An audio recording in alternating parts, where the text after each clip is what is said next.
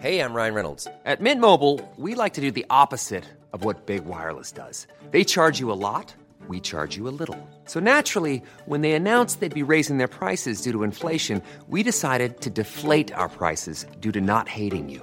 That's right. We're cutting the price of Mint Unlimited from $30 a month to just $15 a month. Give it a try at mintmobile.com slash switch. $45 upfront for three months plus taxes and fees. Promo rate for new customers for limited time. Unlimited more than 40 gigabytes per month. Slows. Full terms at mintmobile.com. Bonjour à tous, ravi de vous accueillir comme chaque week-end pour 90 minutes info sur CNews. L'actualité bien sûr, les débats avec nos invités qui sont déjà là. Jonathan Sixou, bonjour. Soyez le bienvenu, ravi de vous retrouver. Aux côtés de William T. Bonjour, William, vous allez bien? Ça va et vous? Parfait, ravi de vous retrouver également. Et puis il se sent bien sur ce plateau, c'est Jérôme Dubu. On est ravi que vous jouiez les prolongations avec vous, avec nous. Soyez le bienvenu, Jérôme. C'est le marathon. Mais c'est très bien comme ça. Non, mais vous avez l'endurance en plus, donc je vous félicite pour cela. D'abord un point sur l'actualité avec NFL tout de suite. L'Elysée veut revoir le modèle de lutte contre les incendies. Emmanuel Macron réunira le 14 octobre l'ensemble des acteurs de la sécurité civile. L'objectif, réfléchir à un nouveau modèle de prévention des feux de forêt. Parmi les mesures sur la table, l'obligation pour les employeurs de salariés sapeurs-pompiers volontaires de les laisser partir pour lutter contre des incendies. Après deux ans d'absence, la Technoparade fait son retour à Paris. Le plus grand défilé électro n'avait pas pu avoir lieu en raison de la crise sanitaire. Retour cette année avec 11 chars pour représenter toutes les déclinaisons de la musique électronique, de la techno à la house, en passant par la trance, la drum and bass et le hardcore. En Italie, dernier jour avant les élections législatives, l'extrême droite espère une, victoire historique. Giorgia Meloni, à la tête du parti Fratelli d'Italia, est donnée à près de 25% des intentions de vote. Les thématiques, à présent, première thématique avec euh, nos invités autour de, de l'insécurité, car si besoin était de démontrer d'ailleurs qu'en France, l'insécurité a, a, augmenté, le classement, ce classement mondial révélé euh, notamment par le Figaro, vient l'attester, notamment dans les transports en commun, avec euh, des violences dans, dans les transports, et la France se situe dans ce classement avec une perception évidemment mondiale entre le Mexique et l'Afrique du Sud. Et une seule ville, une seule grande ville de France, Strasbourg, est dans le top 200 des cités les plus sûres de la planète. Explication de Sandra Chiyombo, Solène Boulan et Inès Kilakan. La France, en bas du tableau, dans le classement des pays les plus sûrs au monde. Classé 27e sur 29, l'Hexagone se situe derrière la Turquie, le Pakistan ou encore le Mexique et trouve sa place devant le Brésil et l'Afrique du Sud, qui occupent les deux dernières places du classement. Une situation qui interroge. Ce n'est pas un classement qui s'appuie sur euh, des chiffres, c'est quelque chose qui demande aux touristes, hein, dans les villes soi-disant les plus sûres du monde ou les plus fréquentées par des touristes, hein, s'ils se sentent oui ou non en insécurité. C'est intéressant parce que ça ne mesure pas nécessairement la réalité des choses, mais la manière dont elle est perçue. Sur 12 villes françaises présentes dans le classement, Seulement Strasbourg se trouve dans le top 200, en occupant la 166e place sur un total de 453 villes classées dans le monde, loin derrière Abu Dhabi, Saint-Sébastien ou encore la ville de Québec. De son côté, Nantes est la mauvaise élève, se situant à la 407e place face à l'insécurité. Les Nantais sont en colère. Trois fois en six mois, on a essayé de me voler mon portable, dont deux fois deux jours de suite. Deux Là, chez vous quasiment euh, deux, deux ans chez moi, exactement. Je déménage. J'ai fait un burn-out cet hiver parce que c'était trop. Enfin, au niveau européen, les villes françaises s'enfoncent plus vite que les autres villes d'Europe. Alors, comme ça a été dit dans le sujet, c'est une perception, ce ne sont pas des chiffres statistiques, William T. Néanmoins, est-ce que l'insécurité est présente et les agressions, notamment, ont augmenté en France, chez les touristes, dans les transports en commun. Je pense que ce n'est pas uniquement une question de perception, c'est en train de devenir une réalité. C'est comme lorsqu'on parle des fêtes d'hiver, lorsque les fêtes d'hiver se multiplient, ça devient un fait de société. Ce qui se joue notamment dans ces villes-là, c'est que l'art de vie à la française est, menacé dans la mesure où les Françaises et les Français sont obligés de modifier leur comportement face à la menace de l'insécurité. Moi, dans mon équipe, j'ai plusieurs étudiants et étudiantes qui vivent dans ces villes-là, qui me racontent à quel point ça a évolué quand moi j'étais étudiant. Notamment lorsque on passait à Lyon, j'y suis allé dernièrement, et j'ai quelqu'un de mon équipe qui a été étudié à Lyon, vous pouvez pas aller dans certains endroits, notamment à Guillotière et certains centres du centre-ville, non pas en périphérie. Et c'est là où il y a une modification, c'est qu'avant, sécurité se concentrait dans les milieux de banlieue ou dans la périphérie des grandes métropoles. Là maintenant, ça touche directement les centres-villes, dans la mesure où on n'a pas pris les moyens nécessaires pour lutter face aux questions d'insécurité. On ne le fait pas dans les transports en commun, on ne le fait pas dans les rues. Et quand vous êtes là le soir, les femmes ont peur de sortir parce qu'elles ont peur d'être agressées. Et c'est pour ça qu'ils modifient leur comportement. C'est-à-dire qu'avant, vous pouvez rentrer en transport en commun. Maintenant, vous prenez davantage des VTC ou un taxi pour rentrer. Donc l'art de vie français est en train d'être menacé parce que les maires ont délaissé cette question-là. Je pense qu'il y a deux enjeux qui sont les plus importants. Un, il faut que le, politique le, gouvernement mène une politique qui soit cohérente, à la fois sur la question sécuritaire, mais également sur la question migratoire, parce que Gérald Darmanin a dit qu'il y avait un lien entre l'immigration et l'insécurité. Donc il faut lutter contre l'immigration pour limiter l'insécurité. Ensuite, après, il faut résoudre le problème de stock. À la fois, le gouvernement doit prendre sa part, mais surtout, les maires de Paris, de Nantes, de Marseille et de Lyon ne doivent pas dire que c'est un sentiment d'insécurité, mais que l'insécurité est réelle et qu'il faut lutter contre ça en déployant des effectifs de police municipale à la fois pour stationner, pour réprimer et ensuite après les faire comparaître en justice pour écarter les personnes qui sont nuisibles en dehors de la société. Jonathan Sixou, ce n'est pas qu'une perception en effet, car si euh, les touristes notamment qui ont témoigné pour ce classement estiment que la France est devenue un pays dangereux, notamment dans les transports, c'est l'image de la France qui est véhiculée. Et c'est euh, un phénomène récent, parce qu'il y a quelques années encore, on ne disait pas, Jonathan, que la France était un pays dangereux, que Paris était une ville dangereuse, et notamment Nantes, dont on parlera tout à l'heure, qui est tout en bas du classement. Oui, parce que la France n'était pas un pays dangereux, et les villes euh, dont on parle n'étaient pas euh, des villes dangereuses. Leur hypercentres touristiques n'étaient pas des, lieux, des zones, de, des, zones où on pouvait se faire agresser, où on pouvait se, se faire voler ses sacs et autres. Euh, on note quand même que ces villes-là sont des villes à la dérive et sont des villes gérées par la gauche, voire l'extrême gauche. Euh, ces villes françaises, hein, j'entends. Euh, on voit à quel point le discours municipal, qu'il soit à Paris, qu'il soit à Lyon, qu'il soit à, Grenoble ou à, Nantes, est totalement hors sol par rapport à la réalité de ce que vivent, de, ce que vivent les, habitants. On finit par dire aux habitants qu'ils ne vivent pas la, vie qu'ils vivent dans votre sujet, vous montrez cette, cette Nantaise qui va, qui va être obligée de, de déménager, de quitter sa ville parce qu'elle ne peut plus vivre chez elle en plein centre de Nantes. Euh, ça, ça, ça, montre quand même euh, le, le, point de non-retour qui est malheureusement euh, franchi euh, par, euh, par, dans beaucoup de situations. Là où je veux quand même nuancer un peu ce classement, hormis la Suisse et, et, et, et, le Québec, on voit que les villes les plus sûres au monde sont quand même dans des régimes où...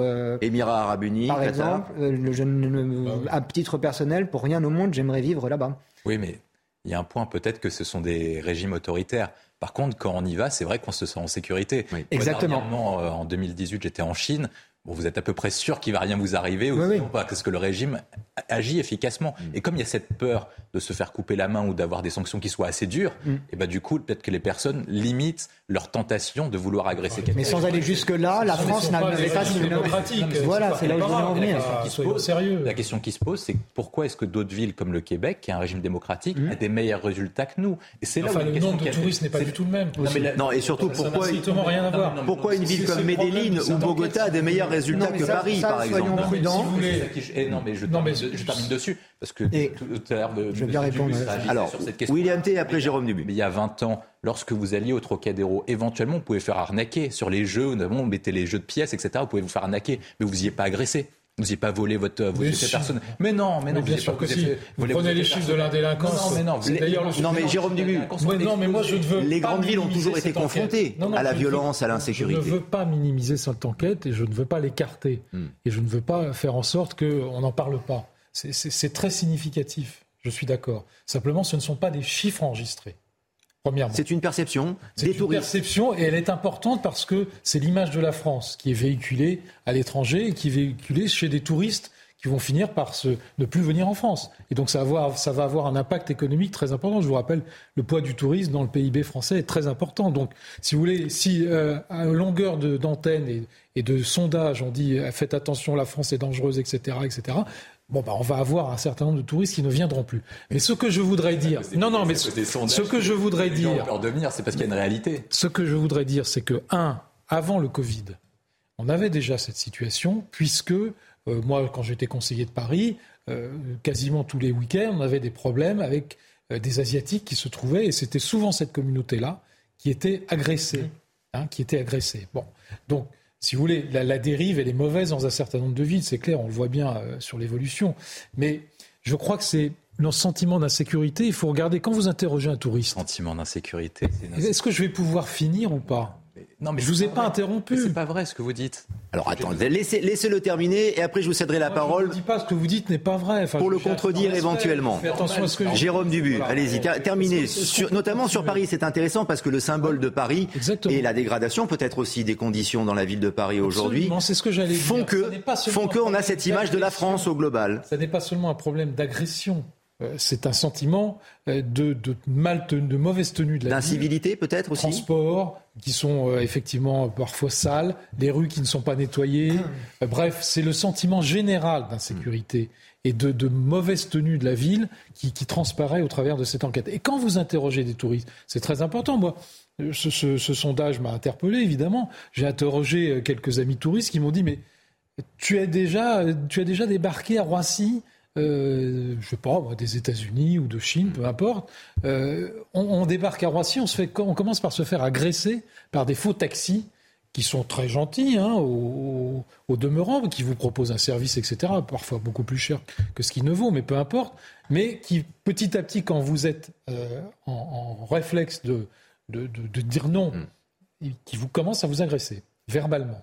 Et il vous dit c'est l'image de la France. Faites attention à ça. C'est quand même votre image. C'est pas une agression euh, physique. C'est pas une agression avec une arme, c'est une agression. Il n'en demeure pas moins. Il y a eh l'image. Ce sentiment-là, ce sentiment-là, il faut le corriger. William T, il y a effectivement l'image. Ce que raconte Jérôme Dubu est, très juste parce que ça, ce sont des témoignages de touristes ou même de provinciaux quand ils viennent à Paris qui reviennent de plus en plus. Mais en effet, où vous avez raison, c'est que les agressions concrètes, les agressions physiques ont augmenté. Les, chiffres euh, du ministère de l'Intérieur euh, récemment l'attestent.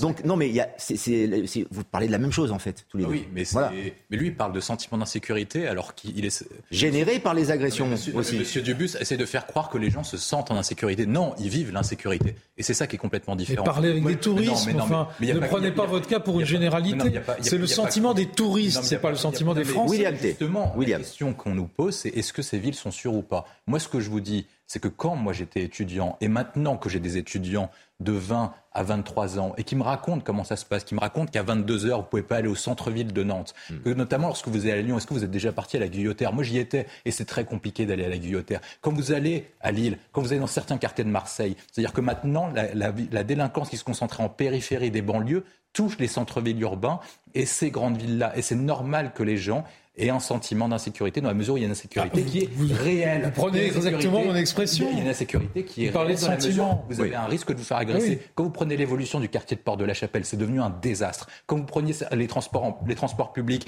quand vous prenez la ligne 1, la ligne 8 ou certaines lignes de métro et certaines stations spécifiques, vous avez risqué tout le temps de faire voler votre portable et même ça m'est arrivé plusieurs fois avec ma conjointe de sauver des personnes parce qu'ils étaient en train de Mais c'est totalement fou. Dans les transports, il y a de moins en moins d'agressions. L'agression, elle se fait sur la voie publique. Mais non, Enfin, prenez les chiffres. Mais quand est-ce que vous avez pris les transports en commun pour la dernière fois, monsieur Mais prenez bah les chiffres. la sécurité. Mais non.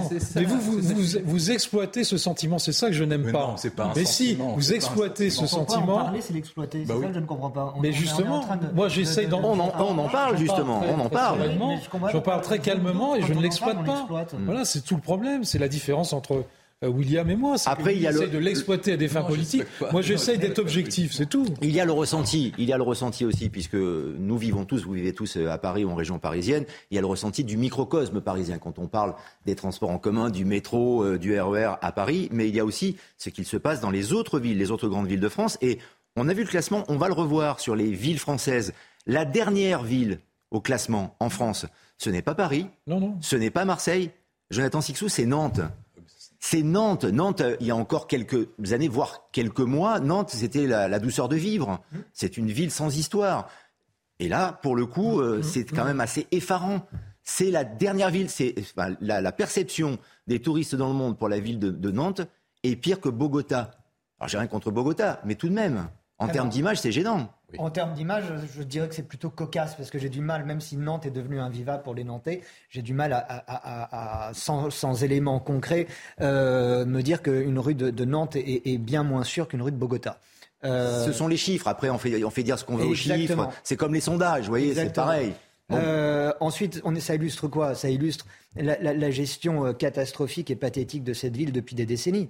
Euh, Jean-Marc Ayrault a été à la tête de cette ville pendant longtemps, avec une gestion euh, particulièrement discutable euh, des communautés différentes qui, pouvaient habiter, se, cohabiter dans cette ville jusqu'à un, passé proche. Et on voit là, dans le cas spécifiquement nantais, que c'est une nouvelle fois là aussi le centre-ville qui était plutôt préservé, qui devient le lieu euh, de réunion de, dealers, le lieu de règlement de comptes entre bandes, des phénomènes nouveaux par leur euh, proportion euh, et nouveaux également par l'intensité des violences qu'ils génèrent. Et, Nantes a le malheur de, connaître ça. La ville de Rennes est, terrible aussi. Euh, les, rues de Rennes, où il y a des apéros géants avant Rennes est un tout petit peu mieux classé, vous le voyez quand même à l'écran. Hein. un tout petit peu mieux. Un peu mieux. Mais, euh, mais, la, situation à Nantes, en plus, les signaux envoyés par la mairie de Nantes, les 34, là, le, ne donne absolument pas l'idée qu'une politique va être inversée pour davantage offrir de sécurité, de tranquillité et de propreté aux habitants de cette ville. C'est tout le contraire, comme à Paris d'ailleurs. Jérôme Dubu et après William T. Sur, sur la ville de Nantes, que s'est-il passé Parce que c'est quand on, quand, quand, on ne s'occupe pas du centre-ville, la ville est à l'abandon Pendant très longtemps, la sécurité à Paris était plutôt bonne. Pourquoi? Tout simplement parce qu'il y avait des forces de police en nombre qui étaient des forces qui exerçaient une, responsabilité sur la protection de l'État protection des manifestations, chef d'État en visite, etc. Donc ça, ça donnait un sentiment de présence des forces de police très important. Et c'est pour ça que Paris a été protégé. Alors, la maire de Paris a mis un temps fou à créer une police municipale, qui d'ailleurs est un échec total, puisqu'elle euh, elle n'arrive pas à recruter. Euh, ce qui pose aussi le, problème de, du recrutement euh, dans les fonctions régaliennes de l'État, mais on en reparlera tout à l'heure sur, les professeurs. Mais quant à Nantes, euh, Nantes, c'est une catastrophe. Pourquoi? Parce qu'on a tardé à créer une police municipale. Aujourd'hui, la police municipale, il y a beaucoup de problèmes de rémunération, d'encadrement, etc. Et surtout, la police municipale de Nantes, la maire de Nantes et ses prédécesseurs ont refusé que ce soit une police armée. Bon, bah, c'est comme à Paris, qu'est-ce que vous voulez Il y a un moment où vous, vous ne pourrez pas recruter des gens si vous ne les défendez pas. Juste un petit mot avec William T sur ce sujet, et j'aimerais après qu'on prolonge le, débat avec un, autre fait de, de, violence et une autre agression en région parisienne, mais toute différente de celle qui aurait pu être incrémentée dans ce sondage. William. Sur Nantes, sur Paris, sur Marseille et sur d'autres villes, qu'est-ce qui s'est passé concrètement pour qu'en fait on ait des chiffres qui soient de plus en plus importants sur les violences et les agressions. En fait, c'est là une stratégie qui a été menée notamment par les différents maires socialistes dans les alliances écologiques avec les communistes et l'extrême gauche. C'est qu'en fait, ils se sont dit, pour conserver la ville, qu'est-ce qu'on va faire? On va mettre en place de plus en plus d'HLM et pour sécuriser un électorat, ce qui s'appelle la stratégie Terra Nova, on fait venir des minorités d'origine ou des étrangers pour sécuriser. C'est pour ça en plus qu'ils veulent mettre ce qu'on appelle le droit de vote des étrangers, pour sécuriser la ville d'un point de vue tactique. Et quand vous prenez cette première condition, donc vous avez des populations qui sont différentes d'il y a 20 ou d'il y a 30 ans. C'est le premier élément. Le deuxième point, c'est qu'ils ont dit que le véritable souci est un souci social et pas culturel, identitaire et sécuritaire. Et donc ils se sont dit, pour sortir ces personnes-là de la délinquance, euh, de la criminalité organisée, et ben du coup, il suffit juste de leur trouver un travail et ils vont sortir de cette donnée-là. Et quand vous enlevez les aspects identitaires, culturels et sécuritaires, et ben vous répondez pas concrètement à la question. Mais tout a été une stratégie qui a été clairement mise en place. Ça veut dire que quand vous faites venir des populations dites spécifiques, qui s'agglomèrent en communauté entre eux, qui ensuite n'arrivent pas à s'intégrer dans la vie économique, notamment des grandes métropoles, parce que dans les grandes métropoles, vous avez des emplois qui sont très qualifiés. Et ben ces personnes-là se tournent vers la délinquance pour combler leur niveau on ne fait pas venir des gens comme ça en France, ça n'existe pas. on n'est pas en Chine, encore une fois. Attendez. On ne déplace pas des populations comme ça au gré des désirs des, maires. ça n'existe pas. Je sais pas. Expliquez-nous un peu je sais plus. Pas, je sais pas ce que vous avez foutu comme conseiller de Paris, mais quand vous regardez la politique, notamment menée par Anne Hidalgo en termes de logements sociaux, vous demandez au maire du 15e, au maire du 16e, et je ne sais pas ce que vous faisiez. Mais au maire du 16e, on est à 7% de logements sociaux. C'est la catastrophe dans le 16e. 7%, effectivement, c'est horrible. Et ensuite, je ne sais pas ce que vous faisiez à la mairie du... immigrés sont aux portes du 16e, c'est affreux du Enfin, soyons sérieux. Mais les maires le disent très clairement, c'est-à-dire que la politique d'urbanisme qui est menée par la mairie centrale a voulu implanter de plus en plus de logements sociaux, a fait venir des populations d'origine immigrée. Enfin, le logement social n'est pas l'équivalent de l'insécurité. raconter Qu'est-ce bah, que c'est bah, que cette méthode bah, Qu'est-ce que c'est que ce, non, raisonnement Vous, m'interrompez toutes les incroyable. 5 secondes parce que le propos Oui, que je tiens vous dérange parce que et je pense que ça doit faire partie des raisons pour lesquelles vous êtes plus conseiller de Paris. C'est- Ça c'est doit tellement jouer. absurde. Ça doit jouer en tout cas. Je pense que notamment Rien sur à cette question-là, quand vous aviez, quand vous vous aviez, quand vous avez, quand vous avez fait venir cette truc-là, c'est-à-dire que vous aviez la même politique de logement que dans la Seine-Saint-Denis. Et à partir de ce moment-là, c'est-à-dire que vous avez importé la délinquance des banlieues dans les centres-villes urbains pour sécuriser une élection. C'est ça qui s'est joué dans ces grandes villes, et c'est pour ça que vous avez des phénomènes qui sont de plus en plus décriés. C'est pour ça que vous avez une évolution à chaque génération. C'est votre position. On reste sur euh, cette insécurité. Euh, effectivement, euh, ce que relève ce sondage, ce sont les agressions sur les touristes notamment, et notamment dans les transports en commun. Mais il y a aussi des violences à tous les étages. Vous allez le voir avec des images assez édifiantes dans les établissements scolaires. C'est ce qui s'est déroulé à la sortie d'un lycée dans le Val d'Oise, à Jouy-le-Moutier. Les images sont tellement violentes qu'on a préféré ne vous montrer que des captures d'écran. Vous allez les voir tout de suite. La victime est rouée de coups de pied au sol par plusieurs autres élèves. C'est effrayant, on en parle, mais d'abord la réaction d'Alexandre Pueyo, le conseiller départemental du Val d'Oise. Il y a une vraie prise de conscience que c'est un incident extrêmement grave et qu'il ne faut absolument pas que ça se reproduise. Et tous les niveaux de la chaîne de responsabilité sont aujourd'hui alertés. C'est un incident regrettable, mais c'est vrai que c'est c'est pas l'image de, Jules Moutier et de Sergi Pontoise. On- il y a des incidents. hein. On est une grande ville de banlieue, on, on va pas se, mentir, mais ces, incidents-là sont extrêmement rares de cette violence-là. Et euh, ouais, c'est vraiment dommage qu'il n'y ait pas quand même. Il y a une partie de la jeunesse qui est en train de perdre pied là à ce niveau-là. Un jeune donc passé à tabac, Jonathan Sixou, à la sortie d'un établissement scolaire, avec d'autres jeunes, jeunes apparemment qui appartiennent au périmètre de cet établissement euh, scolaire. Moi, j'ai vu les images, c'est euh, vraiment édifiant, ça fait peur. hein. C'est carrément des coups de pied euh, au niveau du, visage, de, de la tête, alors que la victime est au sol. On ne sait pas véritablement ce qu'il s'est passé, mais quand ce monsieur dit que c'est très très rare dans le Val d'Oise, c'est peut-être le cas. Mais en termes de violence, dans cette palette, cette gamme de violence qui existe, ça ressemble aussi beaucoup à la violence des jeunes sur euh, les personnes âgées. L'octogénaire à Cannes, on en parlera tout à l'heure. Le nonagénaire euh, à la Villette. Donc on est là véritablement dans une banalité du quotidien.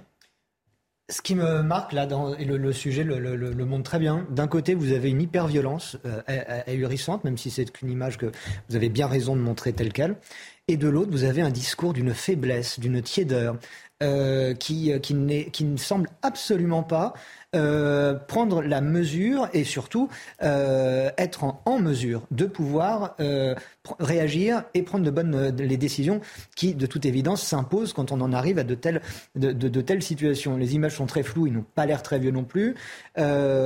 À quoi ressemble-t-on plus tard quand on fait ça à 15 ans, par exemple? Euh, C'est très grave. Et ce n'est ce, sont des, ce ne sont pas des faits divers, comme vous le soulignez. euh, il y a régulièrement euh, des agressions de ce type qui sont, qui sont produites. Vous remarquerez à chaque fois le, le- le courage de, de- de ces brillants individus.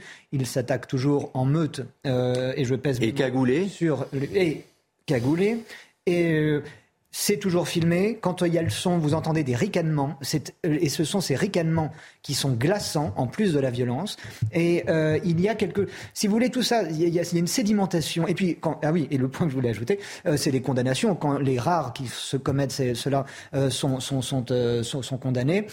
La semaine dernière, je crois, c'était des peines, c'était 24 heures de, de tir. Et encore si on arrive à les interpeller, puisque Et là ils sont masqués. les- Oui. Voilà, donc si vous voulez, ça- ça- c'est une sédimentation qui, depuis, qui dure depuis très longtemps. Et quand on entend un élu départemental tenir un tel discours de faiblesse, c'est très inquiétant. Et c'est devenu un phénomène presque de société, parce que ce qui contribue encore plus à alimenter ce phénomène, William T, c'est la vidéo.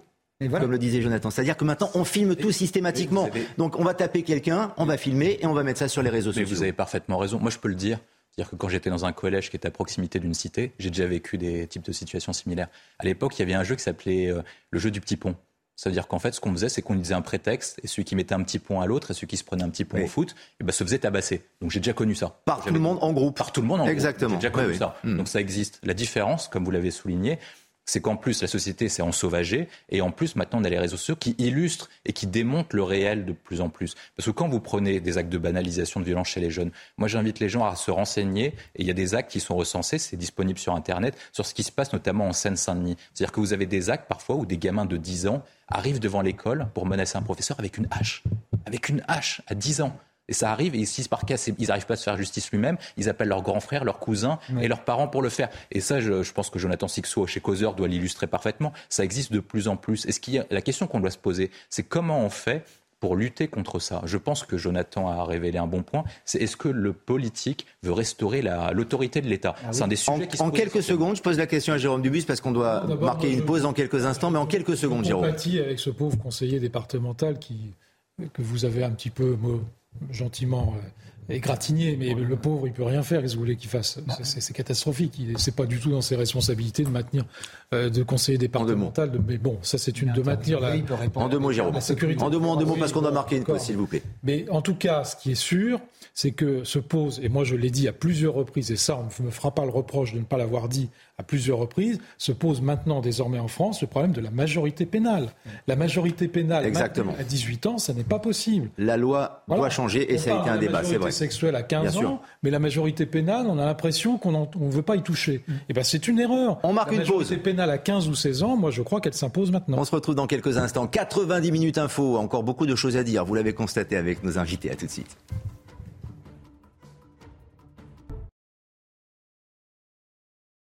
90 minutes info de seconde partie, deuxième partie de nos débats dans quelques instants. Mais d'abord un point sur l'actualité. Yann Eiffel.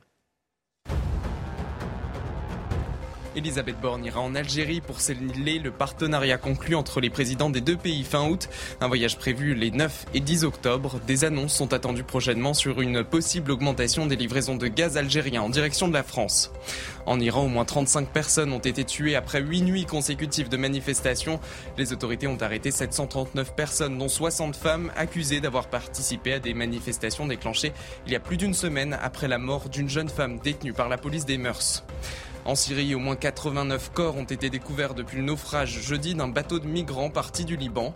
Environ 150 personnes, principalement des Libanais, des réfugiés syriens et palestiniens, se trouvaient à bord du petit bateau. Le Liban est de plus en plus un point de départ d'embarcation illégale de migrants depuis 2019, année du début d'une grave crise économique et financière dans le pays. L'ouragan Fiona a touché terre sur la côte atlantique du Canada, déjà 500 000 foyers privés d'électricité. Les services météo se préparent à une tempête historique. Dans son passage dans les Caraïbes, Fiona a semé morts et destruction. Les autorités de la province de Nouvelle-Écosse demandent aux habitants de rester à l'intérieur et d'avoir suffisamment de provisions pour au moins 72 heures. Yann Eiffel qui revient dans 30 minutes maintenant pour un nouveau point sur l'actualité. Les débats maintenant avec une autre thématique en compagnie euh, de nos invités sur ce plateau. Il y a un an, les toxicomanes du jardin d'Éole dans le nord-est de Paris étaient délogés pour être déplacés vers la Villette. Depuis, la situation dans ce quartier est devenue invivable pour les riverains. Reportage de Jeanne Cancard et de Fabrice Elsner. Reportage qui va arriver dans, dans, quelques instants avec des riverains qui ont décidé on le verra dans quelques instants de manifester cet après-midi. Il y aura euh, trois euh, mouvements euh, à l'est de, de, Paris avec une situation que l'on connaît. Hein. C'est vrai, Jonathan Sixou, avant de retrouver ce, ce reportage, depuis de nombreux mois maintenant, cette délocalisation, ce, ce déplacement n'a pas fonctionné puisqu'on n'a pas éradiqué le problème. On l'a juste déplacé. C'est exactement ce que j'allais vous dire. Mm. On ne peut pas résoudre un problème qu'on ne fait que déplacer.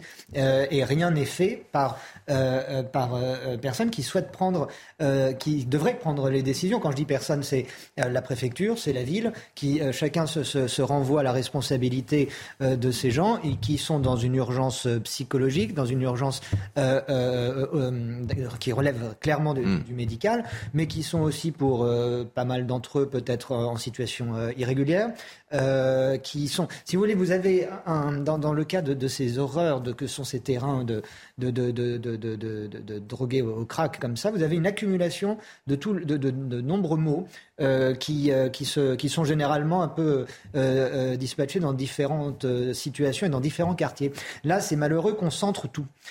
misère humaine, détresse sociale, dépendance à la drogue, à l'alcool, violence, enfin, vous avez tout. Et ce qui est horrible, vous avez ces gens-là qui s'y sont mis dans cette situation, mais vous avez les riverains et qui sont déjà dans des quartiers qui sont pas très sympathiques, euh, pour dire les choses telles qu'elles sont, et qui ont en plus euh, euh, des, des, des, campements sauvages de, de, gens hyper violents. Ils ne, enfin, on connaît la, la, situation, ils ne peuvent plus sortir, les enfants sont agressés en sortant de l'école, etc., etc.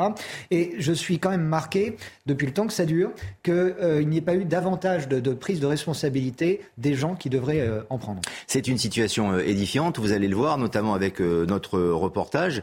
C'est toxicomanes devaient être euh, délogés. Ils sont donc dans le quartier de la Villette. Et c'est un enfer, évidemment, pour euh, la population au quotidien. C'est la nuit et le jour, oui. Parce que moi-même, on ne pouvait plus y passer. Enfin, on y passait avec réticence. Depuis quelques mois, cette habitante du 18e arrondissement de Paris revient dans le jardin des Halles où les animaux ont remplacé les consommateurs de crack délogés il y a un an. À l'intérieur et aux alentours du parc, les riverains ont retrouvé un quotidien apaisé. Moi, avant, c'était un cauchemar ici. Hein. J'avais envie de partir d'ici euh, plus tôt possible. C'est mieux, mieux, mieux, mieux, mieux, plus mieux qu'avant. Avant, c'était vraiment tous des craqueurs dans, dans, le parc. Mais à seulement deux kilomètres plus au nord, on replonge dans l'enfer du crack, porte de la Villette, où ont été déplacés les toxicomanes. Nuit et jour, ils achètent et consomment cette drogue bon marché. Ça, ça coûte 10 euros, c'est même pas un. Sous emprise, des toxicomanes déambulent dangereusement entre les voitures. À la vue de notre caméra, l'un d'eux nous jette une bouteille en verre. Des réactions violentes, souvent provoquées par la prise de cette drogue ultra addictive. Devant ce supermarché, quotidiennement, des bagarres éclatent. Il y a quelques jours, le gérant a été blessé par l'un des consommateurs de crack et porte désormais des gants. Bah, c'est pour euh, me protéger le minimum. Souvent, les gens ils sont très violents. On a déjà eu des, des femmes, des hommes qui sortent des couteaux, qui nous menacent. Donc, euh, forcément, on a besoin de se protéger un peu. Pour tenter de trouver enfin une solution durable pour les riverains et les toxicomanes, une réunion doit avoir lieu début octobre entre le nouveau préfet de police de Paris et les maires concernés par le fléau avant les solutions ou les pistes pour les, les solutions, Jérôme Dubu, les, les, causes et surtout la situation qui est intolérable, invivable pour les habitants. Ça fait 20 ans. Oui, mais là, ça fait un an qu'ils sont à la Villette. Si je ne faisais rien, n'est-ce pas euh, Comme ça a été dit tout à l'heure. Ça doit être un sentiment. C'est le premier dossier sur lequel j'ai travaillé. Hmm. Et à l'époque, ça commençait dans Paris, c'était place Stalingrad, et on avait les premiers effets du crack sur, euh, sur la population. Bon, je rappelle que euh, le crack, c'est quand même quelque chose de très particulier. C'est une drogue, euh, d'abord, qui coûte très peu cher, visiblement, donc qui est accessible à tout le monde, et qui euh, fait des effets extrêmement très, très difficiles. Moi, j'ai vu, je suis allé visiter la colline du crack, parce que ça m'intéressait. Il y avait un certain nombre d'élus qui sont venus avec moi. vous voyez ces gens qui ne sont pas réadaptables dans la société actuelle. Ils ne peuvent pas travailler. Ils ne peuvent pas se loger, ils ne peuvent même pas être dans un hôpital, dans un hôpital public. Ils ne peuvent qu'être dans des centres de soins. Ce sont des malades profonds. Pourquoi n'y sont-ils pas alors? Parce que ces centres de soins aujourd'hui n'existent pas. Donc, alors on, a décrit, vous avez parfaitement décrit la situation. Ça fait 20 ans que ça dure. Place Stalingrad, après la colline du Crac, 26 expulsions de la colline du Crac. La 27e, enfin, a été la bonne parce qu'ils n'y sont pas revenus. Mais maintenant, c'est dans le jardin des Halles l'année dernière, et puis maintenant, porte de la Villette. Donc on n'en sort pas, on déplace le problème, on ne le règle pas. Moi, il me semble qu'il y a deux solutions. La première solution, c'est, vous l'avez dit tout à l'heure, à juste titre, il y a un certain nombre de gens qui sont en situation irrégulière. Il ne faut pas les maintenir sur le, sur le sol national, c'est clair. Et quant, à la, quant au reste de gens qui sont en situation régulière, qui sont des Français, euh, qui sont d'origine euh, française et qui sont consommateurs de ce crack, ce sont des malades. Il faut les soigner dans des centres particuliers qui aujourd'hui n'existent pas. Et il y a un Donc on en fait quoi On en fait quoi alors Attendez, il y a un certain. Il y a un no man's land qui s'est créé, qui est. Euh, Mais il faut, il faut, il faut y mettre fin très rapidement. Édifiant. C'est-à-dire ouais, qu'il faut, il faut dans les hôpitaux à titre euh, temporaire instituer très rapidement euh, des centres d'accueil pour, pour traiter, en tout cas pour garder ces gens, avec un personnel médical extrêmement particulier. Alors ça se fait pas. Mais oui, mais vous, voulez qu'il reste, vous voulez qu'il reste. Non, je dis simplement, bon, bah alors. simplement le tableau de désespoir. Et, et, et j'ajouterais pour avoir une certaine dose d'optimisme sur ce sujet, malgré les 20 ans euh, que, que, cela dure, c'est qu'il y a un certain nombre de villes qui ont traité le sujet. New York a réussi, parce que ça a commencé, le crash, ça a commencé à New York. New York a réussi à traiter le sujet comme je viens de l'indiquer. Par contre, il y a une autre ville qui avait fait complètement fausse route, et c'est le chemin qu'a pris la ville de Paris jusqu'à maintenant, c'était Zurich. Vous vous souvenez Qui a fait comme Paris Ce sont les premiers centres de distribution, ce qu'on appelle des salles de shoot euh, de, de méthadone qui ont été ouvertes. Et ça a duré 4 ans, 5 ans, parce qu'après, on a vu la catastrophe et ils sont revenus dessus. Alors, il y a cette situation, en effet, avec euh, ces toxicomanes, euh, ces zones euh, de no man's land, de non-droit, et puis il y a les riverains. À la Villette, notamment, ces riverains, ils manifestent aujourd'hui. Trois cortèges prévus à l'est de Paris. On va vous retrouver, Augustin Donadieu, vous êtes sur place pour CNews, et vous êtes également aux côtés du maire de, de Pantin. Quelles sont les toutes dernières informations? Quelle est la situation, Augustin, et surtout, quelles sont les revendications de ces riverains? Eh bien effectivement, là nous sommes actuellement juste en face euh, la mairie euh, de Pantin où doit démarrer ce cortège, cette manifestation à l'initiative euh, de riverains, de riverains en colère qui vivent cette situation très difficile depuis maintenant 365 jours. Je suis avec le maire de Pantin, Monsieur Kern, merci d'être avec nous. Racontez-nous concrètement quelles sont les revendications de, de vos administrés. Ce qu'on demande aujourd'hui, c'est l'évacuation du camp de la porte de la Villette et la prise en charge médicale et sociale de l'ensemble des 150 à 200 consommateurs de crack qui dorment la nuit.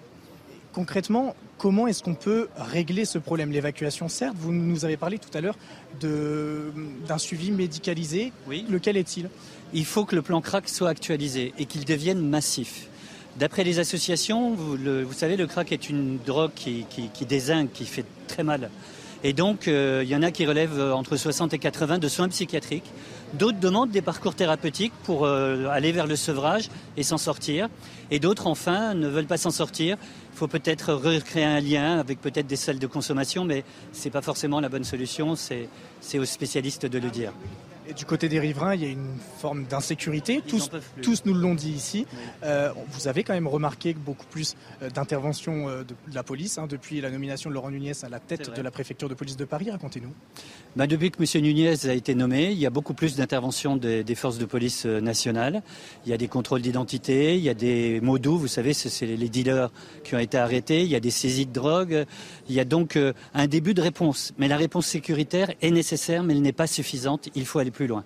Vous en, vous en demandez plus? Oui, il faut aller plus loin, notamment sur le côté médical et social, parce que si on déplace le problème, vous allez avoir les mêmes problèmes d'insécurité, les mêmes problèmes d'incivilité, les mêmes problèmes de mal-vivre dans le quartier où on va les déplacer. Donc aujourd'hui, il faut trouver une solution pérenne. Merci beaucoup, monsieur le maire, d'avoir été avec nous. En tout cas, nous allons suivre hein, cette manifestation qui va démarrer d'ici quelques secondes. Les riverains vont rejoindre les quatre chemins juste à côté euh, de ce square Forceval où se trouve justement ce camp de consommateurs de, de. Et nous allons vous faire suivre ça euh, sur CNews. On reste en contact avec vous tout au long de cet après-midi, en effet, sur CNews. Merci Augustin Donadieu aux côtés de Vincent Burga pour ce duplex. Euh, situation édifiante, on, on l'a bien compris, la Villette et toutes les communes autour que ça se répand malheureusement sur, sur toutes les autres communes, avant d'essayer de, trouver d'autres solutions et peut-être de densifier la sécurité ou les forces de police, que sais-je encore. Juste ce témoignage, là aussi, euh, très inquiétant de Stéphanie Benoît, qui est la porte-parole de l'association euh, Villette Village, qui doit être d'ailleurs dans l'un des cortèges de la manifestation aujourd'hui, et qui témoigne au sujet du quotidien des riverains. Écoutez. Vous sortez de chez vous, c'est de l'hypervigilance.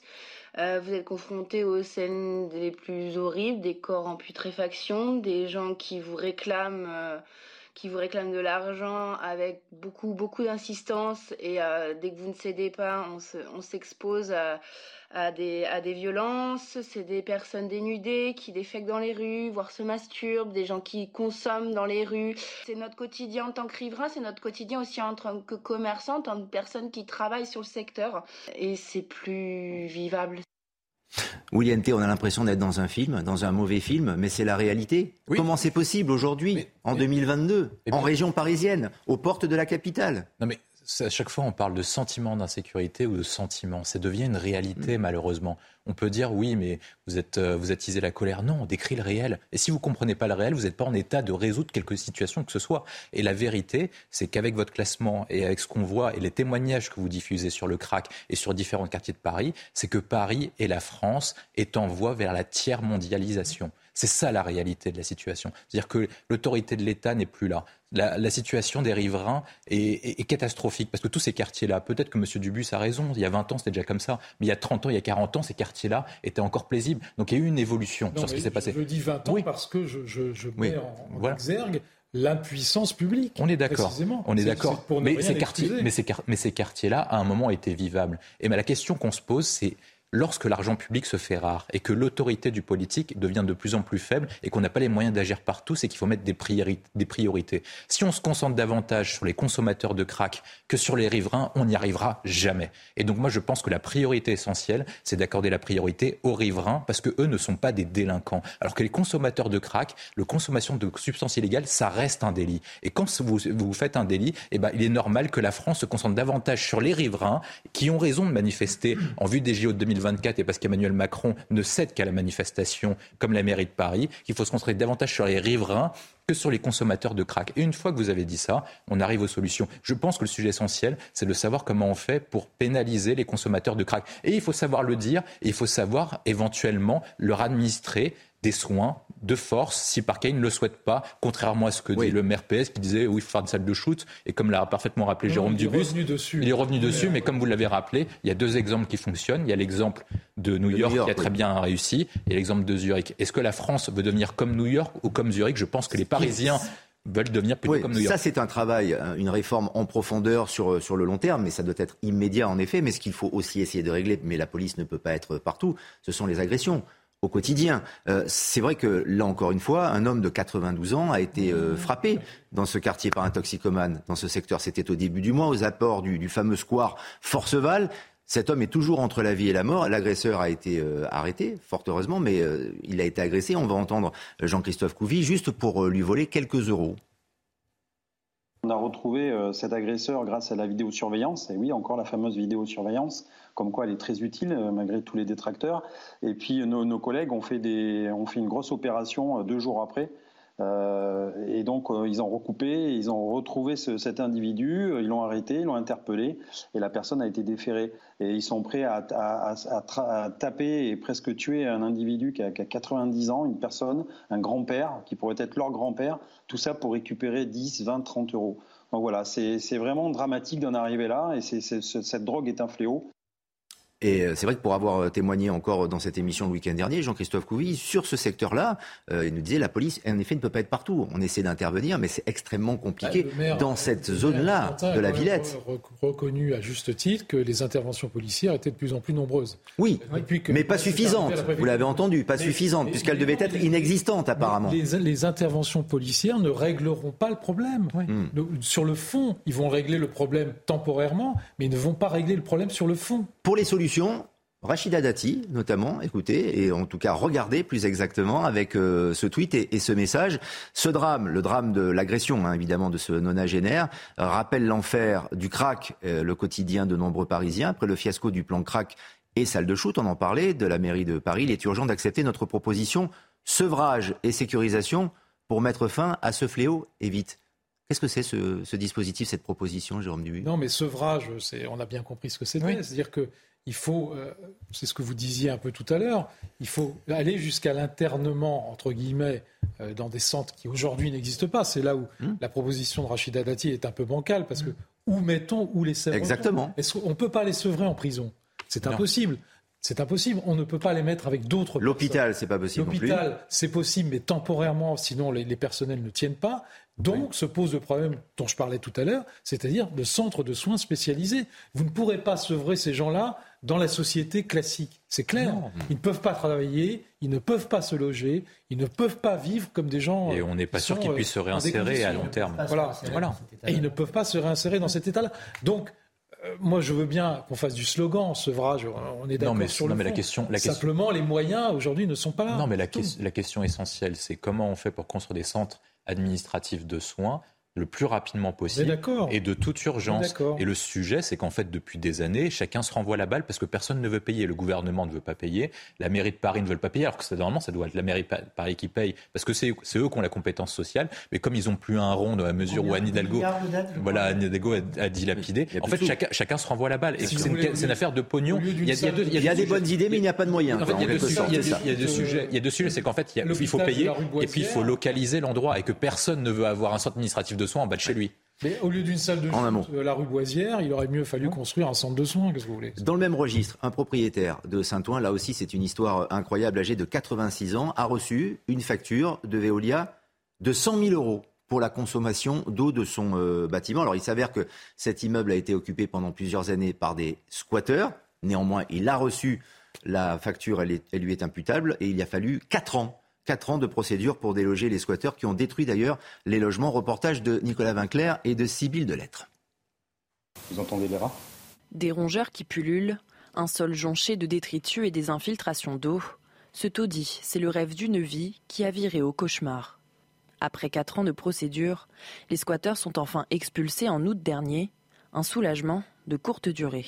Entre-temps, au mois de mai, on a reçu une facture de Veolia qui nous réclame la somme de 97 000 euros pour une consommation d'eau. Près de 100 000 euros de facture d'eau et aucune compensation. Les squatteurs condamnés à payer 400 euros chacun n'ont toujours pas donné un centime. Un choc énorme pour le propriétaire qui a du mal à en voir le bout. Il est épuisé, il est fatigué et il, est, n'a plus d'espoir. Donc quand il a reçu la, la lettre de Veolia euh, comme il dit lui-même, ça a été comme un tremblement de terre pour lui, il s'y attendait pas. Elle l'a beaucoup, beaucoup touché, surtout à son âge, 86 ans. Donc euh, il espère que ça se finisse le plus vite.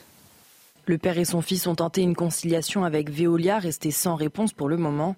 En attendant de trouver une solution définitive, l'immeuble a été muré et l'entrée renforcée pour éviter qu'il soit de nouveau squatté un vrai décalage entre la réalité et, la justice. Alors, Veolia vient de répondre et euh, j'ai le communiqué, en tout cas les, échanges avec le service euh, presse, notamment de, Veolia, mais le service contentieux en quelque sorte, puisqu'il s'agit d'une facture. Voilà ce que dit Veolia. Nous sommes actuellement en contact avec ce propriétaire et nous mettons tout en œuvre pour trouver les solutions les plus adaptées. Si le titulaire du contrat ça, ce sont des choses que l'on ne connaît pas. Et on est dans le règlement euh, ou dans le, les petites lignes, les alinéas des, contrats. Est en fait une personne physique et non un syndicat de propriétaires, il y aura application d'une prescription biennale représentant une baisse de 17 153 euros sur 100 000. Hein. Et euh, s'il y a une fuite d'eau qui est avérée, et apparemment c'est le cas puisque quasiment tout a été détruit dans cet immeuble, un dégrèvement sera appliqué représentant plus de 40% des sommes restant dues. Et puis, euh, vu le contexte, tout sera mis en œuvre pour trouver euh, une issue avec le propriétaire, une issue le plus adaptée à la situation. Geste de Veolia, on est d'accord, euh, William T., qui est de, bonne grâce. Néanmoins, c'est une situation ubuesque, ce qui est en train d'arriver à ce monsieur. Pendant quatre ans, il s'est bagarré pour faire sortir des, gens qui, étaient là en, illégalité. Et aujourd'hui, on lui demande de payer la consommation d'eau, qui est astronomique. Hein. 100 000 euros en quatre ans, c'est énorme. Non, mais on, marche sur la tête, à la fois sur le dispositif des squatteurs, où on a l'impression que le droit protège davantage les squatteurs que les propriétaires, et également sur la question de la facture d'eau. Moi, j'ai déjà, mon père a déjà rencontré le même problème, et parfois c'est assez ahurissant le, le, droit dessus. Mais euh, le gouvernement et les différents gouvernements ont plutôt légiféré dessus, mais ne protègent pas assez dans la mesure où il faut que quelqu'un paye. La personne qui doit payer normalement, c'est les squatteurs. Mais on sait très bien qu'ils ne pourront pas payer parce qu'ils n'ont pas un rond. Et donc éventuellement, on se tourne, comme à chaque fois, et je pense que c'est le problème en France, c'est qu'on est fort contre les faibles et faible contre les forts. C'est-à-dire qu'ils vont s'attaquer à la seule personne qu'ils sont incapables de retrouver et en état de payer. Donc ça veut dire que le propriétaire du logement, parce que personne ne veut s'attaquer aux véritables soucis, qui sont les squatteurs, et d'aller les retrouver et éventuellement les faire payer, parce qu'on sait qu'ils ne paieront jamais. Et c'est ça le sujet essentiel. Et c'est comment on fait pour modifier cet état de droit qui être davantage protéger les Français et les victimes que les délinquants et les criminels. Et c'est ça le sujet essentiel. Mm-hmm. C'est si on veut conserver l'essentiel de notre identité, qui est la démocratie libérale, il faut que l'état de droit et notre démocratie se modifient et s'adaptent aux nouvelles évolutions et aux nouvelles menaces. Sinon, on risque des sujets comme ce qui se passe dans d'autres pays, comme en Suède et en Italie. Et si on ne veut pas avoir ça, eh bien, il faut que les gouvernements en prennent conscience et comprennent ce qui se passe réellement. Il faut sans doute changer la loi, mais peut-être trouver... On vient de la euh, changer. Pardon? On vient de la changer. Ça, ce, ce, ce, ce sur, sur, les, sur, les, squatteurs, sur, oui, sur, sur les squatteurs. Il y a un an, la loi a été changée. D'accord, ils sont, ils, ils, sont restés 4 ans. Ce phénomène-là, mais oui, mais il date de bien, de bien mmh. Mais ils auraient pu partir avant si la loi, si la loi a changé. Non, elle n'a pas été appliquée en l'occurrence. Non, cette affaire date depuis 4 ans. Oui. Et ça n'empêche pas que les procédures sont beaucoup trop longues. Ça, c'est clair, et notamment ah oui. les procédures de justice dans ce domaine. Mais je crois qu'il y a deux choses dans cette affaire. Bon, l'affaire Veolia, moi, j'espère que ça va se régler à l'amiable, qui trouveront un, un chemin pour, pour, permettre à ce monsieur de ne pas payer 100 000 euros, c'est clair. Bon, ça a l'air de se dessiner, donc on, on, verra comment ça se. Enfin, la, mais, en tout cas, sur, sur, le problème sur une facture, il n'a rien consommé. L'huile l'a pas consommé. Non, et en non, plus, dans le règlement, c'est ça que je voulais dire, Jérôme Dubus, c'est que dans le règlement, le, le gestionnaire de l'eau ne peut pas couper il n'est pas autorisé. C'est-à-dire que Veolia, oui, sur le squat, pendant 4 ans, bien sûr. Bah, on aurait pu dire, bah, on coupe l'eau, on coupe l'électricité. Ils peuvent pas, ils n'ont pas le droit. Mais Bon, j'espère que ça va s'arranger, qu'ils trouveront un moyen d'accord sur, sur le montant de la somme, euh, effectivement, ce, qui n'est pas dû par ce, ce, propriétaire à titre personnel. Mmh. Mais euh, il faut quand même rappeler en France que le droit de propriété, c'est imprescriptible. C'est une chose qui fait partie de notre droit absolu. Ça figure, Jonathan chaque fois, je, dans je la termine. déclaration des droits de l'homme. Exactement. Jonathan que chaque fois qu'on le met en, en, en contestation, on, on, on, commet une faute contre la société française. Donc l'affaire du squat, il y a eu euh, un, un, rétrécissement des procédures euh, en matière de, de, de, de, longévité. Bon, c'est déjà ça. Ça ne suffit pas. Ah oui, est-ce, que, ça. est-ce que le préfet, en 48 heures, euh, je connais les, les, affaires de squat, on, on squatte le vendredi soir, on ne peut plus faire intervenir un huissier de justice pour faire un constat. On se retrouve le lundi matin, c'est trop tard. Voilà, c'est ça qu'il faut corriger. Et puis à la période aussi, la saison. Quand on arrive en automne, oui, euh, en hiver, on ne peut plus, on ne peut plus expulser, même quand on est dans un squat. Ça, c'est un vrai problème aussi. On marque une pause, on se retrouve dans quelques instants. 90 minutes info. Revient sur CNews avec d'autres débats. 90 minutes info dans un instant, notre troisième débat avec nos invités, toujours très en forme. Mais d'abord, un point sur l'actualité avec vous, Yann Eiffel. En Russie, un signe de plus de tensions internes. Vladimir Poutine vient de signer des amendements qui prévoient jusqu'à 10 ans de prison pour les militaires qui désertent ou refusent de combattre en période de mobilisation. Selon le Kremlin, Vladimir Poutine a également signé samedi une loi qui facilite l'accès à la nationalité russe pour les étrangers qui s'engagent pour une durée d'au moins un an dans l'armée. Cela intervient au moment où Moscou cherche par tous les moyens à recruter plus d'hommes pour combattre en Ukraine. L'aéroport de Montpellier est toujours fermé et ce pour une durée indéterminée. Cette nuit, un avion de fret a fait une sortie de piste lors de son atterrissage. L'incident n'a fait aucun blessé, mais dans l'attente d'une enquête et qu'une entreprise spécialisée vienne déplacer l'appareil, les vols commerciaux et de fret ne, peuvent plus atterrir à Montpellier. Des sourires et des larmes pour les adieux de Roger Federer au tennis. Le Suisse a disputé son dernier match hier à Londres avec son partenaire de double Rafael Nadal. La fin d'une carrière de 25 ans marquée par 103 titres sur le circuit ATP, dont 20 en Grand Chelem. Notre débat avec l'actualité internationale maintenant et le conflit en Ukraine, dans les régions du Donbass. Les votes pour les référendums d'annexion des quatre régions concernées donc par la Russie ont démarré. C'est un scrutin, il faut le reconnaître, assez atypique. Et en Russie, les citoyens s'enfuient également en nombre vers des pays frontaliers en contradiction avec le discours de Vladimir Poutine. Maureen Vidal. Pas d'isoloir, pas d'enveloppe. À Mariupol, les votes se font à la vue de tous. Dans l'oblast de Donetsk, les citoyens font la queue en bas de leur habitation pour voter le référendum d'annexion à la Russie jusqu'à lundi. Une organisation menée par l'instance électorale par souci de sécurité. Tout ira bien avec l'aide de Dieu. Tout le monde reviendra. Nous allons reconstruire notre ville. Parallèlement en Russie, de nombreuses personnes fuient le pays en direction de la Turquie, la Géorgie ou encore la Finlande, suite au discours de Vladimir Poutine annonçant une mobilisation partielle en Russie. Quand Poutine a prononcé son discours, j'ai fait mon sac et je suis directement parti en Finlande. En Russie, nous n'avons pas de billets d'avion pour le moment. J'ai donc un visa Schengen et j'ai trouvé un vol pas cher d'Helsinki à Istanbul. J'étais effrayé et j'ai cherché toutes les possibilités pour fuir. En Europe, la question est délicate. Pour ou contre accueillir les réfugiés? Une réunion d'urgence des ambassadeurs des 27 est prévue lundi à Bruxelles. Deux entrées avec ce sujet. On parlera de la mobilisation dans quelques instants et les Russes qui fuient pour ne pas être appelés sous les drapeaux. Alors, le scrutin, en revanche, William T, et le référendum, la question, je vous la pose parce que les images là aussi sont assez édifiantes. édifiantes. Est-ce démocratique déjà ce, scrutin? Poutine a, depuis le début de sa prise de fonction, au début des années 2000, a compris comment utiliser les règles de droit international contre nous. Il l'a fait en Syrie, il le fait dans les, dans les réunions du Conseil de sécurité des Nations Unies, et il l'a fait avec les référendums, avec l'exemple typique de la Crimée. C'est-à-dire que depuis qu'on a condamné le référendum de Crimée en 2014, est-ce que depuis, on a permis d'une manière ou d'une autre que l'Ukraine récupère la Crimée? Et donc, en fait, se pose le problème pour nous, c'est qu'en fait, on a des très belles paroles on tient des très beaux discours sur la démocratie, l'état de droit, le droit des habitants, le droit des peuples à disposer d'eux-mêmes, mais concrètement, que fait l'Occident et que font les instances internationales pour permettre de réaliser et de concrétiser les discours en actes? Qu'on peut, on peut condamner les référendums en Russie, sur le Donbass, sur l'Ouganda, etc.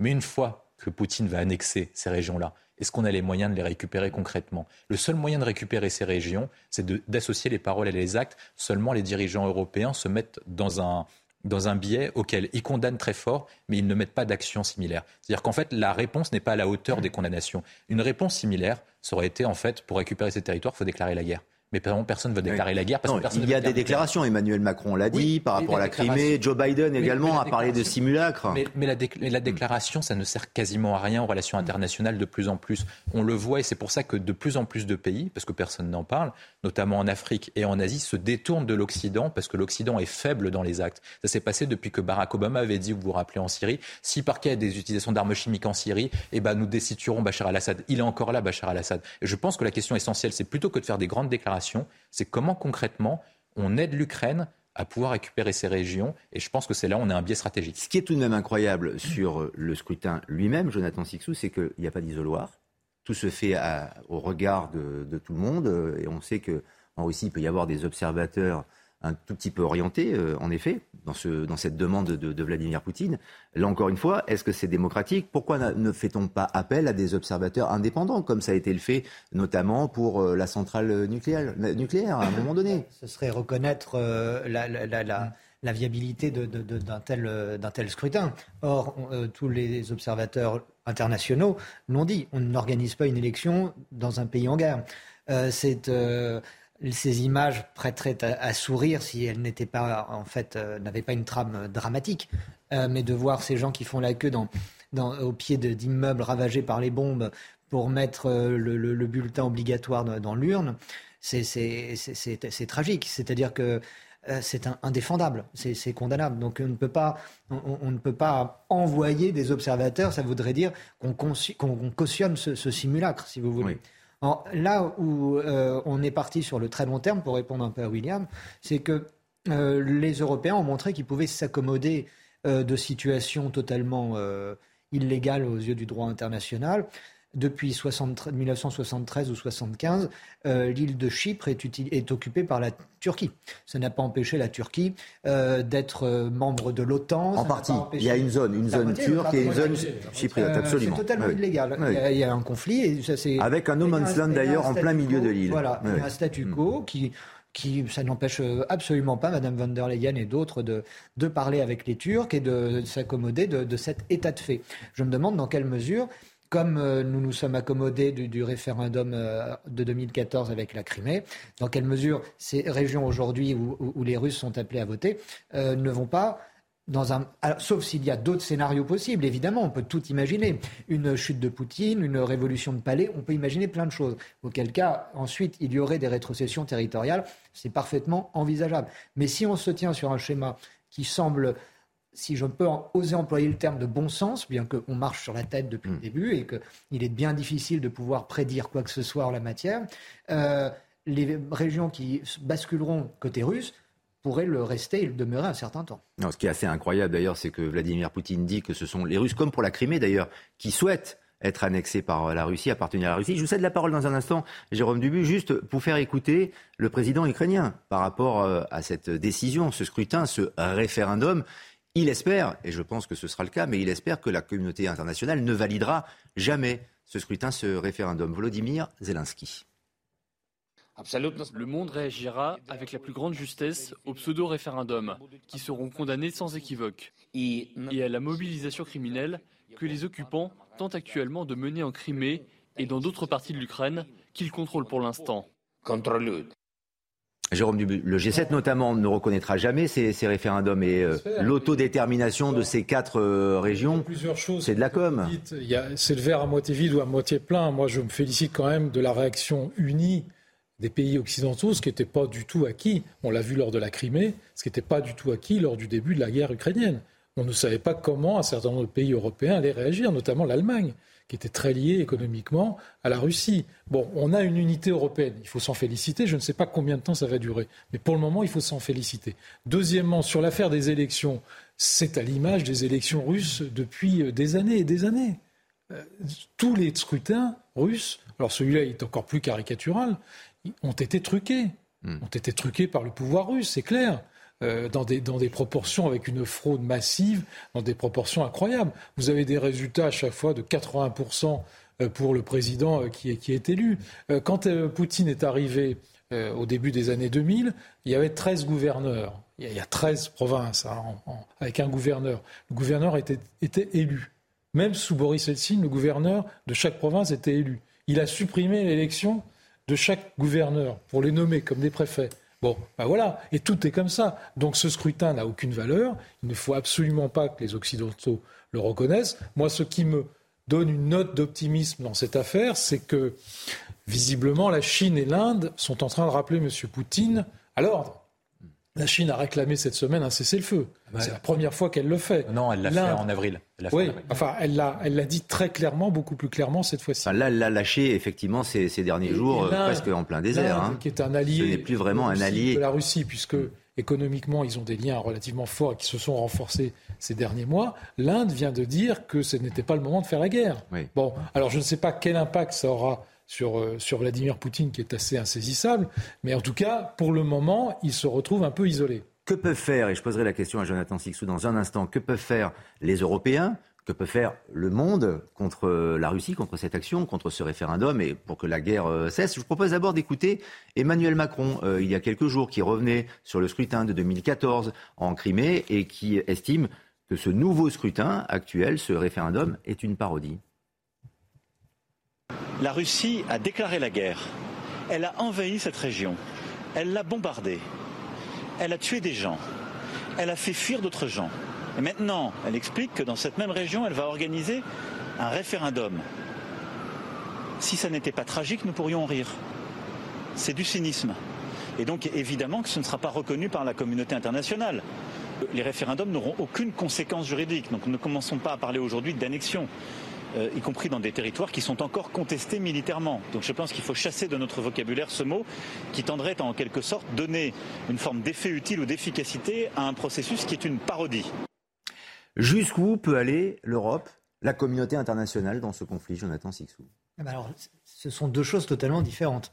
L'Europe et la communauté ah internationale? Sur cette question, euh, parfaitement.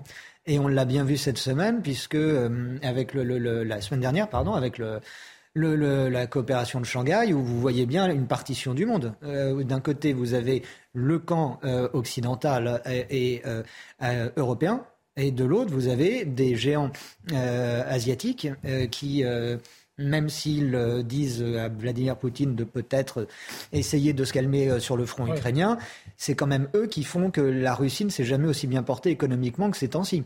Euh, c'est eux qui, c'est à ces pays-là que la Russie vend son énergie, c'est à ces pays-là que la Russie achète des produits manufacturés, etc. Et donc il y a ce, ce bloc-là, ce bloc de l'Est, principalement asiatique, qui constitue plus de la moitié de l'humanité euh, dans cette communauté internationale, et ça n'est pas rien. En revanche, de l'autre, vous avez euh, les Européens. Et là, les Européens, bah, ça va dépendre un peu de, des gens que l'Union européenne a mis à sa tête. Parce que quand vous avez une Ursula von der Leyen qui ne représente qu'elle-même et qui nous dit à la petite semaine euh, qu'il faut aller faire la guerre et puis après non on va pas la faire, il faut mettre la Russie à bas, enfin des propos délirants qui outrepassent euh, les, les, les, prérogatives d'une présidente de la Commission. Moi je préférerais qu'elle continue de s'occuper du pourcentage de cacao dans nos tablettes de chocolat et de et de, des diamètres de, de, des bouteilles d'huile plutôt que de s'occuper de la guerre parce que les propos qu'elle tient depuis le début sont irresponsables. Ils sont dangereux. Ils sont dangereux, ils sont, ils sont irresponsables. Donc je, et l'Union européenne n'est pas si unique ça. Vous me direz à juste titre que c'est pas bouleversant, mais par exemple la Hongrie, depuis le début, a dit qu'elle continuerait d'acheter son gaz à la Russie. Euh, donc il n'y a pas non plus, il n'y a pas non plus une unité. Euh, considérable tant que Et certains. On pas sur la Hongrie pour envoyer non, des armes mais c'est ce, en Ukraine. c'est ce que font les Chinois aussi. Ils continuent d'acheter du gaz à, à la Russie, mais, mais pour autant. Euh, ils ne s'associent pas aux Russes ouais, pour aller combattre contre l'Ukraine ou face à l'Occident. Mais c'est jamais aussi bien porté économiquement, c'est pas vrai. William T. William T. sur, la, sur le rôle de la Chine, qui est, qui est primordial, je pense, la Chine, pour la suite. Pourquoi William T.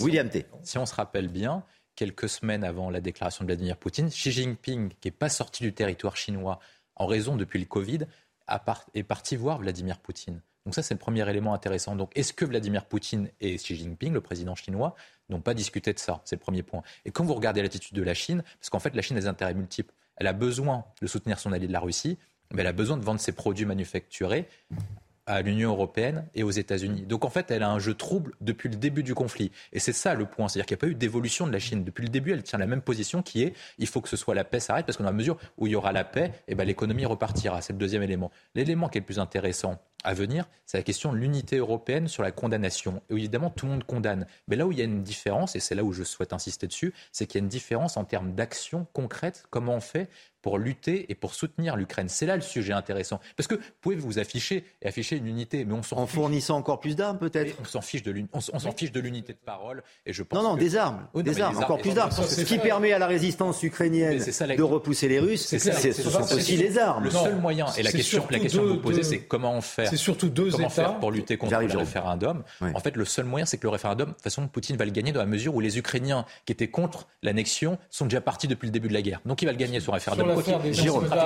Le sujet essentiel, c'est sur l'affaire des envois d'armes. Attendez, pas, pas, deux, pas deux émissions, pas deux émissions en même temps. Le sujet essentiel, c'est ah, Allez-y, je vous cède la parole, Jérôme. Et le seul moyen de reprendre les territoires, on l'a vécu sur l'expérience de Crimée, c'est de reprendre les territoires physiquement par voie militaire. Jérôme Dubu. Oui, deux choses. D'abord sur les envois d'armes. Si vous enlevez euh, la Grande-Bretagne, enfin l'Angleterre, qui n'est plus dans l'Union européenne, et les États-Unis, il vous reste pas grand-chose. En réalité, l'effort massif, il est fait par les États-Unis et par la Grande-Bretagne. Le reste est assez résiduel. L'Allemagne en envoie un peu, la France aussi, mais ça ne compte pas par rapport aux deux pays que, que je viens de citer. Mm. Donc il faut quand même rééquilibrer. Ce sont deux, deux, deux États qui ne sont pas dans l'Europe par définition. En tout cas, l'Angleterre, c'est récent. Et puis, euh, en ce qui concerne les territoires qui ont déjà été conquis, euh, moi, je ne parierais pas un copec sur le fait qu'on les reprenne. Je, pense euh, je, je, crois que Vladimir Poutine, de ce point de vue-là, a réussi son coup, mm. c'est-à-dire qu'il a repoussé la frontière entre la Russie et l'Ukraine oui. D'un certain nombre de, de, centaines de kilomètres. Et en réalité, tout ça est calculé parce que euh, les, les, missiles ukrainiens euh, qui sont actuellement utilisés, euh, dont ils sont en possession actuellement, alors ça peut changer, on peut leur en livrer d'autres, aujourd'hui sont à une portée de 500 kilomètres. Mm. Bon. Et donc Poutine, en réalité, veut reculer la frontière, c'est pour ça qu'il espérait aller très vite, d'environ 500 kilomètres pour ne plus que le territoire russe puisse être touché à partir de la, du territoire ukrainien.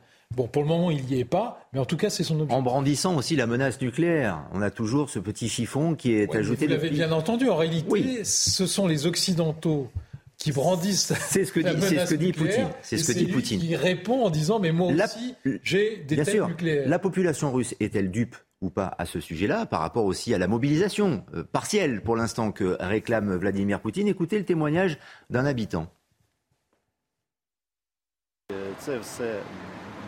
Tout cela n'est qu'une absurdité.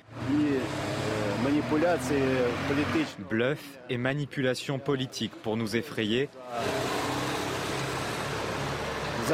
Et effrayer les pays occidentaux avec leur matériel nucléaire. Ce qui peut peut-être déstabiliser Vladimir Poutine un tout petit peu, les, les branlés, Jonathan Sixou, c'est le fait que cette mobilisation qu'il réclame, elle n'est pas suivie des faits par la population. On l'a vu tout à l'heure dans, dans, le reportage, il y a énormément de jeunes, de réservistes même, qui quittent le pays parce qu'ils ne veulent pas aller combattre. Et peut-être que c'est le début de la fin pour Poutine S'il n'est pas suivi par le peuple. Je me garderai bien de vous répondre, Lionel, parce que euh, depuis, le, depuis le mois de février, beaucoup de, de certitudes ou de ont volé en, en éclats à ce sujet me, me concernant. Euh, c'est en tout cas un signal évident et particulièrement inquiétant de voir une population, une partie de sa population qui fuit. Euh, je vois aussi que les Européens sont très mal à l'aise. Qu'est-ce qu'ils font? Est-ce qu'ils vont accorder des... Alors je crois que l'Allemagne a dit qu'elle allait les, accueillir. Mais... Il y en a beaucoup qui partent en Turquie. Il y en a beaucoup qui hein. partent en Turquie mm. parce qu'il y a des accords consulaires qui permettent d'aller, quand on est russe, en Turquie sans visa. Et depuis le début de la guerre, il y a beaucoup de Russes qui ont décidé de quitter, euh, de, quitter la Russie pour aller dans, dans, dans, dans différentes villes euh, de Turquie. Euh, c'est toute une population hein, importante. Et puis, vous remarquerez aussi que les Ukrainiens qui ont pu quitter l'Ukraine sont des femmes et des enfants, et les Russes qui peuvent quitter la Russie, qui veulent quitter la Russie, sont des, hommes, des jeunes hommes aujourd'hui, tous les, tous les, mobilisables euh, et les conscrits. Donc, vous avez des, jeunes, gens, euh, pardon de me répéter, des, jeunes, et surtout de, des personnes particulièrement actives dans, la vie économique de leur pays. Euh, certains bossent déjà depuis la Turquie, ceux qui ont euh, des entreprises euh, online et ce genre de choses. Vous avez une curieuse immigration comme ça russe qui s'est faite ces derniers mois et vous vous rendez compte qu'il y a une activité économique qui peut continuer d'avoir lieu à l'étranger. maintenant, sur le long terme, ce n'est pas tenable. Euh, pour ces personnes qui sont des personnes isolées, des personnes seules. Et effectivement, là, la situation sera à scruter pour la Russie et pour Vladimir Poutine. Est-ce qu'il va finir par leur dire un jour, revenez et vous ne serez pas poursuivis? William T., ne va-t-il pas y avoir à un moment un, mouvement en, Russie qui va faire changer la, la situation, que ce soit dans le périmètre de Vladimir Poutine avec euh, les généraux ou que sais-je encore, ou bien le peuple qui peut à un moment donné se soulever, parce que là, il fuit, mais euh, je pense que les Russes ne sont pas dupes totalement. Il y, a un sujet. Euh, quand on avait les derniers instruments disponibles, la cote de popularité de Vladimir Poutine avant le conflit était aux alentours de entre 45 et 60 en fonction des instituts. Au moment où il a déclenché la guerre, sa cote de popularité est passée de 80-90% Donc ça veut dire que les Russes ont soutenu Vladimir Poutine dans un premier temps. La question essentielle qu'on se pose, maintenant les instruments de mesure ne sont pas totalement fiables, c'est est-ce que le soutien à Vladimir Poutine va baisser Ça, c'est le premier élément. Le deuxième point, c'est est-ce que les familles russes notamment les mères de famille, les parents, vont accepter que leurs enfants sont envoyés au front, alors que les nouvelles du front ne sont pas si réjouissantes que ça. C'est-à-dire que la Russie gagne un peu, mais ne gagne pas facilement, notamment euh, alors qu'on pensait qu'ils allaient gagner facilement la guerre. Le troisième point, c'est est-ce que dans l'état-major de Vladimir Poutine, donc les, armées, le pouvoir politique, il y a quelqu'un ou une organisation capable de destituer Vladimir Poutine? Et donc Vladimir ou qui va se réveiller à un moment donné. Peut-être le sont-ils tous capables, mais qui va se réveiller. Toutes les relations et qu'on a beaucoup moins d'informations de la part de Russie, dire que des informations sont plus ou moins fiables, comme lorsqu'on avait dit que Vladimir Poutine était malade, c'est-à-dire que les informations qu'on a ne sont pas totalement fiables. Ce qui est possible, c'est que Vladimir Poutine, sentant le vent tourner au niveau de la guerre, le fait que les Ukrainiens arrivent à mener une contre-offensive et qu'il a une pression, notamment dans son administration ou dans l'entourage politique, a décidé de surenchérir pour essayer de renverser et de coaliser et de souder autour de lui. Ça, c'est le premier point. Le deuxième point, c'est est-ce que les opinions publiques occidentales sont capables de tenir les effets des sanctions et la crise économique pour continuer à soutenir l'Ukraine, notamment dans l'envoi d'armes et les sanctions économiques par rapport à la Russie. La clé essentielle de la guerre, c'est quelle opinion publique va durer le plus longtemps. Et alors qu'on pensait il y a quelques semaines que la Russie allait tenir plus longtemps. Désormais, on a un doute, donc on est peut-être à un tournant de la guerre. Je vous laisse le mot de la fin en 15 secondes, Jérôme. Oui, moi je crois, je, crois qu'il faut faire très attention à cette affaire d'Exode. Je ne sais pas très bien ce qui s'y passe. Il y a beaucoup d'intoxication. De on est dans une communication de guerre, donc chacun essaye d'exploiter ces événements. Moi, je, tire des leçons de l'histoire russe. Euh, j'entendais l'autre jour Hélène Carrère d'Ancos qui disait qu'il y avait un fatalisme russe qui était là encore, qui est terrible. L'âme russe. L'âme russe, bon, alors je ne sais pas si elle est encore active, parce que vous disiez tout à l'heure que tout, tout, pouvait bouger, mais je ne crois pas du tout à une, révolution, à une révolution venant du peuple russe. Mais alors, absolument pas. Merci à tous les trois, merci de nous avoir accompagnés. On se retrouve demain pour une nouvelle session de 90 minutes info, dans quelques instants. Patrice Boisfer, avec Punchline, vous restez avec nous sur CNews, bien sûr.